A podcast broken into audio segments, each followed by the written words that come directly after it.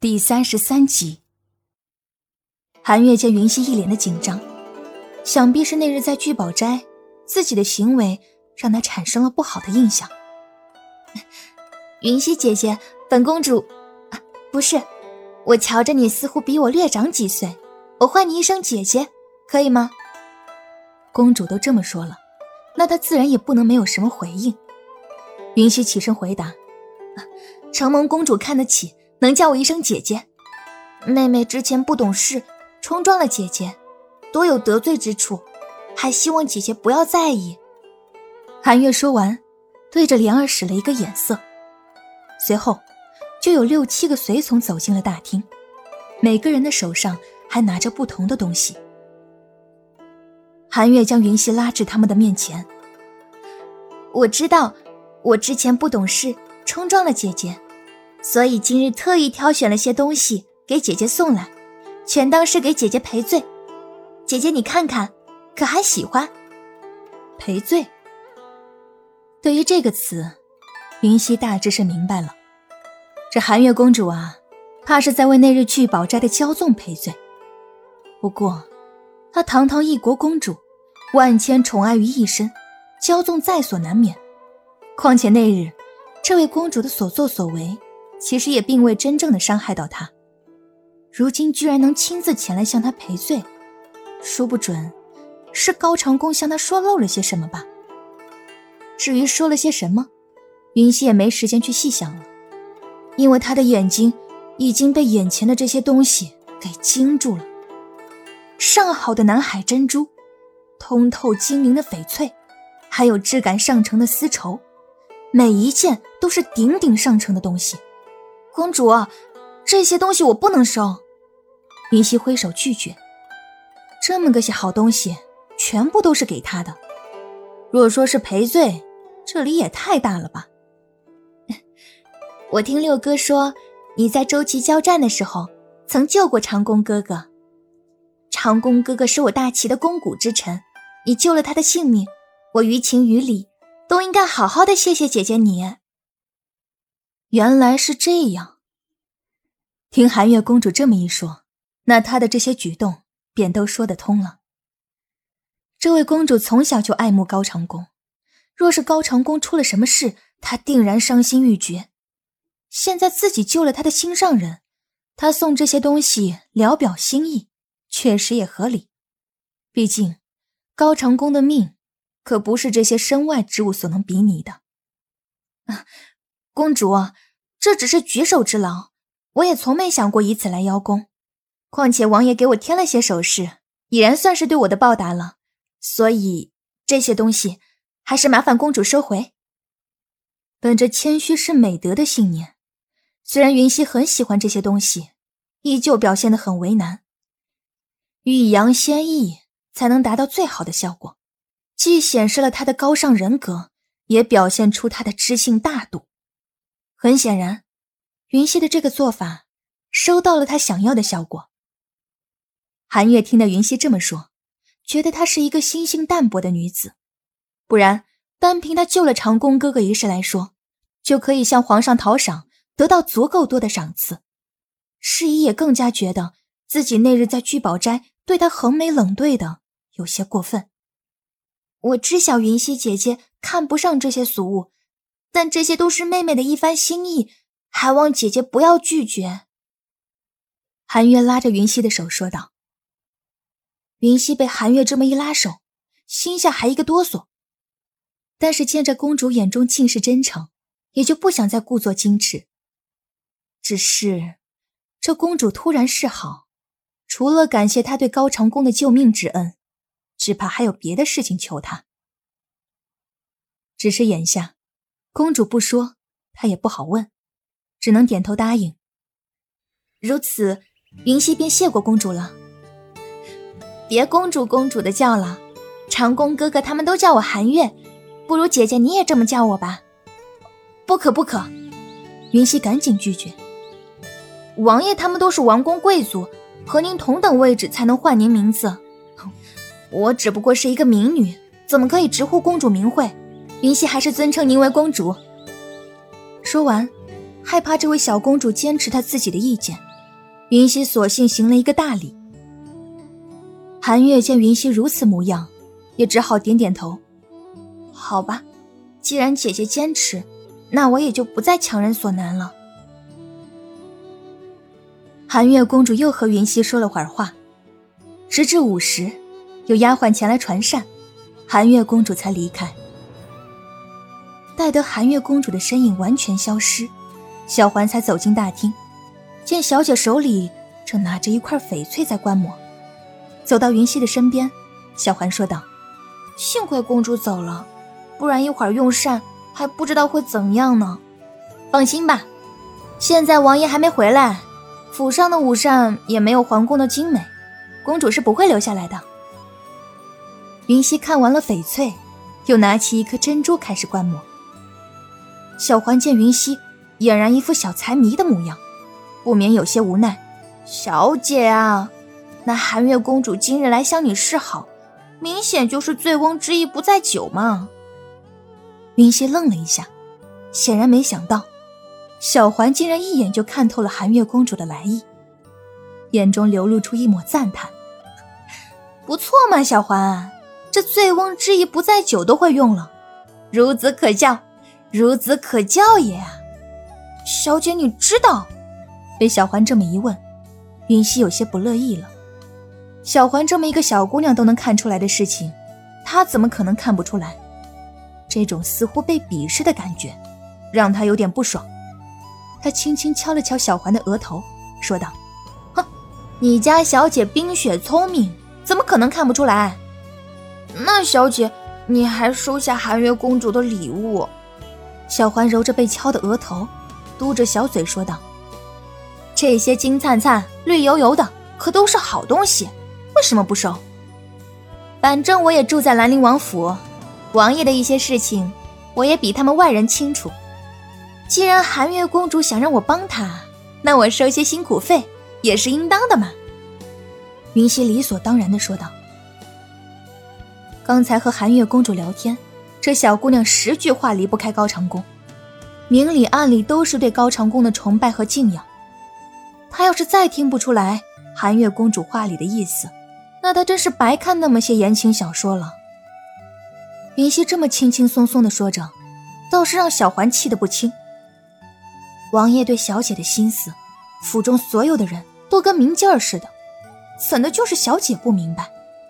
现在居然要帮外人牵起红线来，小姐，你怎么能帮着外人来算计王爷呢？小环不满的说道。算计。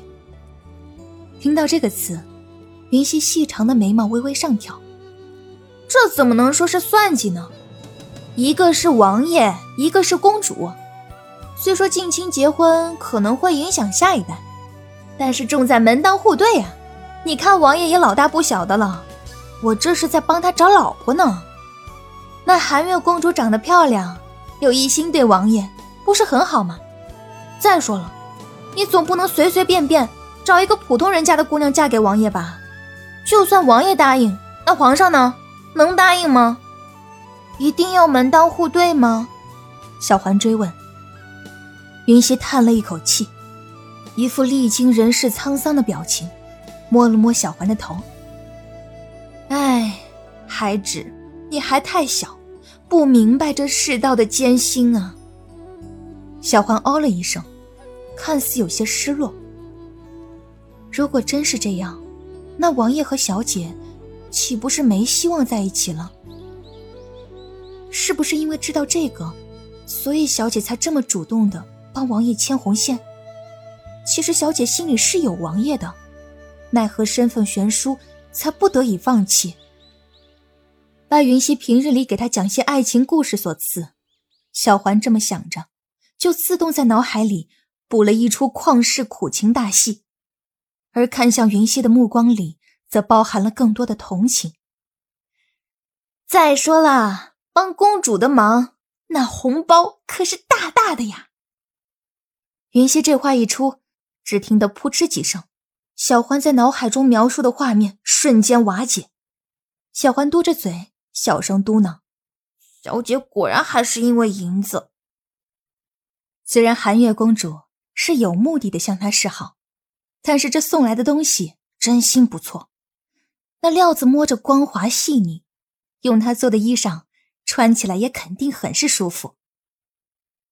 云溪瞧着小环身上的衣料一般，就想让他挑几块自己喜欢的颜色，好给他做几套衣服，却发现小环呆站在那里，嘴巴还嘟囔个不停：“小环，别自言自语了，快看看有没有喜欢的料子。”经云溪这么一喊，小环回过神：“啊，小姐，叫我做什么？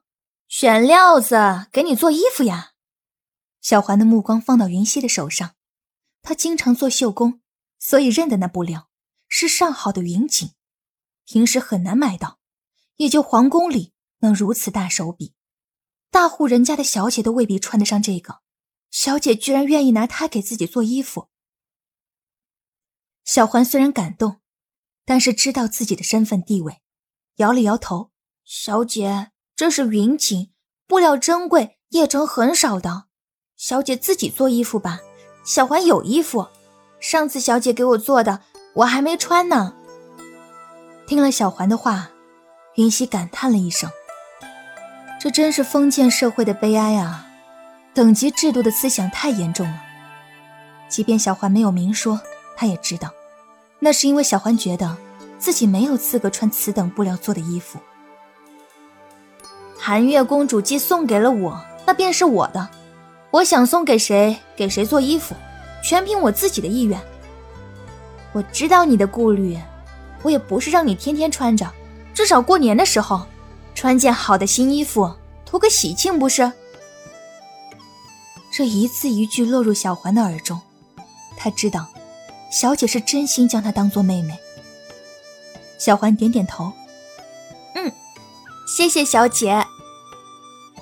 小姐对自己这么好，自己能感受到。可是，王爷明明也对小姐很好啊。小姐喜欢什么，王爷全都会记在心上。为什么小姐就感受不到王爷的心意呢？见小姐将这云锦放在他的身上比划着。神情甚是认真的模样。为什么他有一种自己在小姐心目中的地位会比王爷高的感觉呢？漠然的他竟然觉得英明神武、威风凛凛的王爷，居然有一丝的可怜。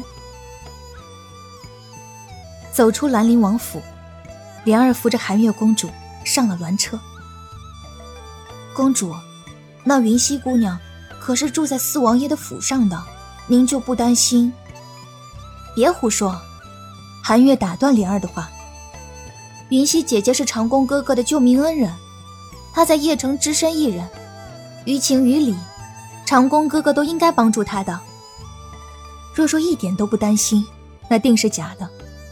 只不过，刚才与云溪聊天，她有意无意的流露出自己对长宫哥哥的爱慕之意。云溪面色如常，毫无半点异样，似是一点都不在意。是以他也不清楚云溪对长宫哥哥的感觉了。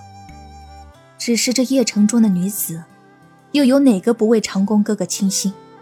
那薛家小姐，长宫哥哥不过只是扶了她一把，她便几乎天天来这兰陵王府等候。至少他今日前来所得到的结果，是自己所期望的。但愿云溪姑娘。是真的对长工哥哥无意。韩月靠在鸾车内，摆弄着身上佩戴的玉佩，这样的想着。王府内，云溪则是已经将那些东西搬到了自己的篱落小院。看着那颗在阳光下熠熠生辉的南海珍珠，云溪说道：“这么大一颗珠子，要是把它卖了换成银票，该是多厚的一摞啊！”到时候我就可以分点给你，小环，你也能成为一个小富婆了。